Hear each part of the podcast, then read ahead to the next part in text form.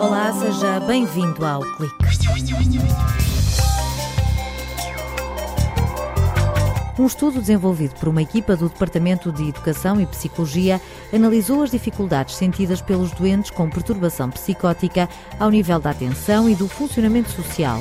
O trabalho, premiado pela farmacêutica Janssen Silag, explorou o processamento de faces humanas. Maior definição, detalhe e realismo é o que o 4K tem para oferecer.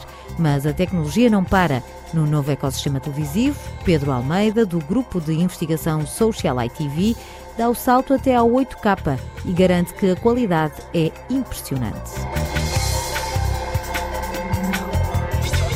A China é o maior produtor mundial de ameijoa japónica, mas esta espécie invasora está a ganhar terreno em Portugal.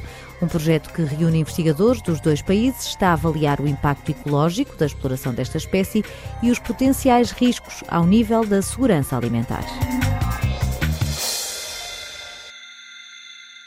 Diz a sabedoria popular que os olhos são a janela da alma, mas o que vai na cabeça de um doente com esquizofrenia quando olha para a cara de alguém? Foi o que quis saber Joana Grave. Durante o mestrado na Universidade de Aveiro, a investigadora estudou o impacto de diferentes expressões faciais, desde raiva, alegria ou neutras, em 22 doentes com diagnóstico de perturbação psicótica, seguidos pelas equipas de psiquiatria dos hospitais de Coimbra e de Aveiro. Somos seres sociais, precisamos de atender com especial atenção às faces para interagirmos com as outras pessoas para conseguirmos reagir de uma forma adequada. Aqui as fases também têm outro componente que é muito interessante, nomeadamente nas fases de raiva. Uma vez que as fases de raiva são um estímulo que é potencialmente ameaçador, que nos pode indicar que estamos perante uma situação de perigo. Aqui o que a literatura nos indica é que esta população tem dificuldade em identificar, em detectar e em discriminar as várias expressões faciais. No estudo participaram doentes com perturbação psicótica, como é o caso da esquizofrenia, em comparação com 22 pessoas sem doença psiquiátrica. Quando colocados em frente ao computador, foi-lhes pedido que ignorassem as caras de alegria, raiva ou neutras que iam surgindo no ecrã e que identificassem apenas as letras, que podiam ser ou todas iguais ou todas diferentes. A bolseira de doutoramento em psicologia esclarece que o objetivo era testar a atenção. Verificamos que os doentes com diagnóstico de perturbação psicótica demoravam mais tempo a identificar a letra-alvo e também erravam mais vezes. Estes resultados significam então que os doentes são mais suscetíveis à interferência destes estímulos do que as pessoas sem diagnóstico de perturbação uh, psicótica, ou neste caso sem diagnóstico de doença mental.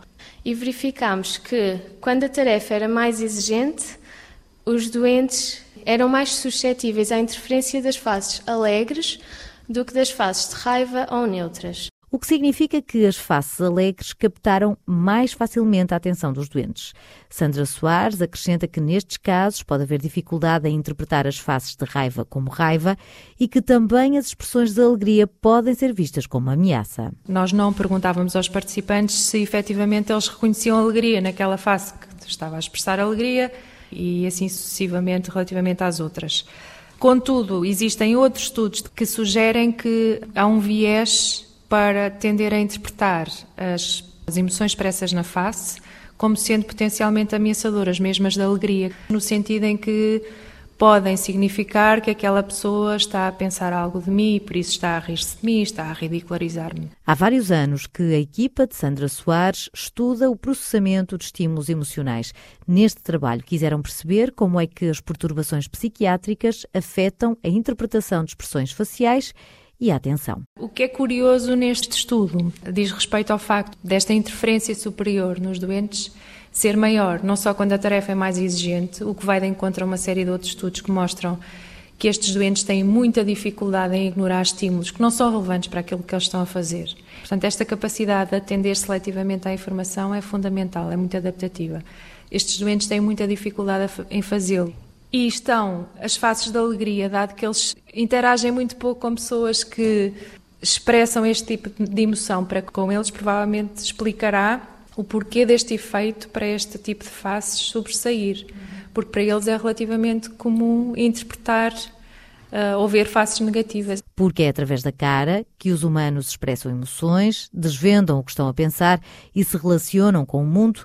A investigadora da Universidade de Aveiro adianta que estes estudos são fundamentais para o desenvolvimento de intervenções específicas ao nível da cognição social na prática clínica. Podia passar por algo tão simples quanto uma tarefa que envolvesse categorizar emoções expressas na face, que nós sabemos que estas pessoas têm tanta dificuldade em fazer e que tendem a interpretar de forma errónea, como sendo todas elas negativas. Portanto, uma tarefa dessa natureza ser usada para fim diagnóstico, complementada e não apenas com autorrelato ou observação clínica, acho que era um meio poderoso, por um lado, e por outro, do ponto de vista da intervenção, se estes resultados nos revelam que capturam a atenção desta forma, se calhar precisamos de intervir também aí e não ficarmos apenas no registro da, do processamento da ameaça para aquilo que parecem ser os estímulos óbvios da ameaça, se calhar temos de ajustar a intervenção nesse sentido. O estudo abriu caminho a novas questões e, por isso, as experiências são para continuar. Na próxima fase,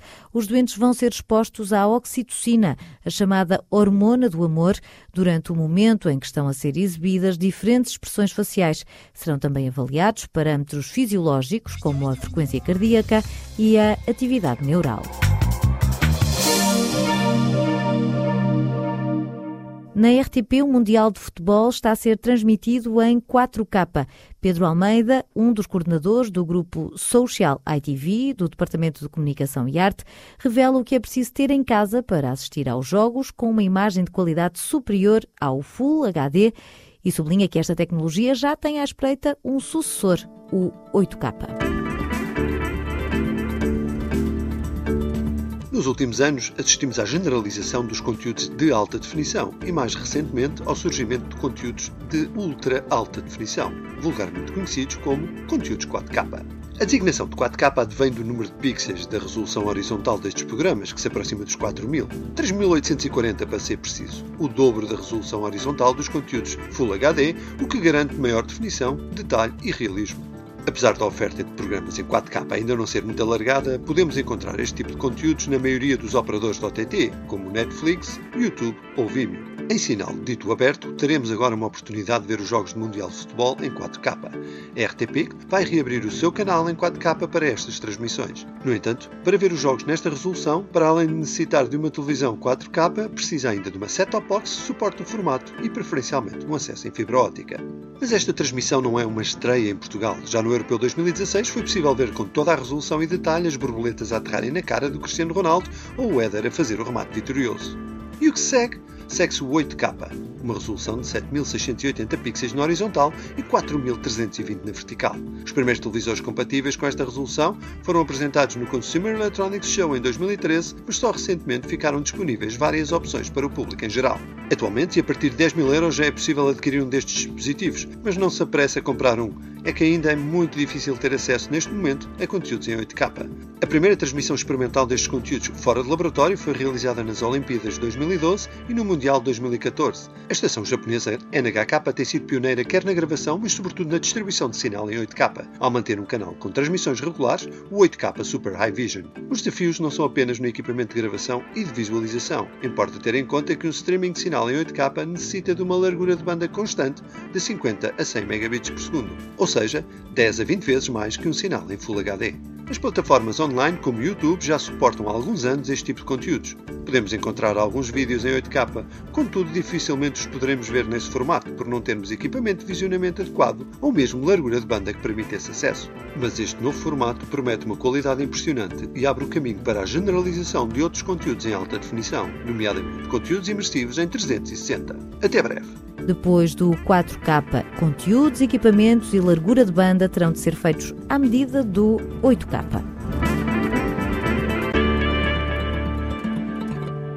Não se pense que a ameijoa japónica é um exclusivo do Oriente. Os estudos de genética mostram que esta espécie há muito que aterrou na Europa. Primeiro em França, mais tarde em Portugal. Foi trazida para cá porque cresce mais depressa, mas na China já se impôs, quer na gastronomia, quer no ecossistema. O impacto económico da apanha da ameijoa japónica eh, na China é muito maior do que em Portugal, enquanto que na China já há muitos anos, desde sempre, se calhar, sempre teve um valor muito elevado, por isso é um recurso económico muito importante para eles. Em termos ecológicos, eh, o problema aqui em Portugal, se calhar, é um bocadinho maior, porque sendo uma espécie invasora, está de facto a contribuir para a diminuição de espécies uh, nativas, nomeadamente a Roditapes de Cossatos, que era a espécie nativa dos nossos ecossistemas costeiros, como a Ria de Aveiro, a Lagoa de Óbidos, a Ria Formosa, Rosa Freitas, investigadora no Departamento de Biologia, começou por comparar as duas espécies. Mas depois de uma visita de uma delegação chinesa à Universidade de Aveiro, surgiu a oportunidade de conhecer melhor a realidade dos dois países. Os cientistas estão a analisar tanto as amêijoas como os níveis de contaminação no Mar Amarelo, na China,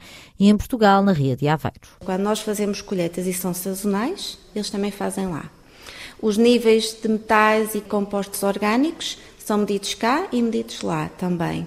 As respostas fisiológicas e bioquímicas são medidas cá e medidas lá. Portanto, a, a comparação vai ser possível porque as amostragens são feitas nos mesmos períodos e as respostas que nós queremos estudar são feitas tanto cá como lá. Portanto, no final do projeto, que são três anos, o que nós vamos ter são valores que serão úteis para comparar as duas realidades e esperamos nós que serão úteis também para alertar para a necessidade de, haver uma legislação mais apertada, nomeadamente na China. A ameijoa japónica está a contribuir para a diminuição das espécies nativas, que o digam os pescadores da Ria de Aveiro. Além disso, como filtra mais, acaba por comer tudo o que está na coluna de água, incluindo os contaminantes. Na visita à China, a investigadora da Universidade de Aveiro encontrou uma realidade muito distinta da portuguesa. Nós cá em Portugal temos o cuidado de depurar bivalves antes de eles serem vendidos, coisa que, por exemplo, na China isso não acontece e, portanto, eles apanham e vendem. Com a agravante de que na China uh, os níveis de contaminação nos ambientes costeiros são muito superiores aos de cá em Portugal e, portanto, o risco para a saúde pública é muito superior em países como a China. O projeto está ainda a identificar os locais na rede de Aveiro onde a produção de ameijoa tem mais qualidade. Ainda não temos a certeza de qual é o fator ambiental que condiciona a instalação desta espécie, porque há dois ou três locais daqueles que nós temos seguido ao longo dos anos em que ela ainda não se instalou. E, portanto, a ideia é ter um mapa geral da distribuição desta ameijoa e que vamos comparar com o mapa que fizemos há uns anos atrás para mostrar realmente a invasão desta espécie. E depois o que pretendemos ter é um mapa dos níveis de contaminação, não só nas ameijas, mas nos sedimentos e na água, com a variação ao longo do ano, porque nós sabemos que as estações do ano têm muito impacto nestes, nestes níveis de acumulação de metais. A legislação europeia estabelece limites para os níveis de mercúrio, chumbo e cádmio, mas Rosa Freitas adianta que, no caso do arsénio, este contaminante perigoso ainda não tem controle. Na realidade, pensa-se sobretudo no mercúrio, mas o arsénio é uma preocupação. E, por incrível que pareça, relativamente aos valores admitidos para consumo humano em bivalves, não, não existe eh, legislação para o arsénio. Portanto, para nós também nos interessa um bocadinho este tipo de estudos para mostrar que realmente, eh, às vezes, há perigo para a saúde pública que pode vir do arsénio. E o arsénio é daqueles que é mais acumulado pelos bivalves. Portanto, ainda mais necessário não é, eh, será a legislação. Impedir a apanha não resolve o problema, dizem os biólogos, que recomendam a adoção de medidas de proteção da espécie nativa da Ria de Aveiro. E com esta recomendação nos despedimos. Até para a semana.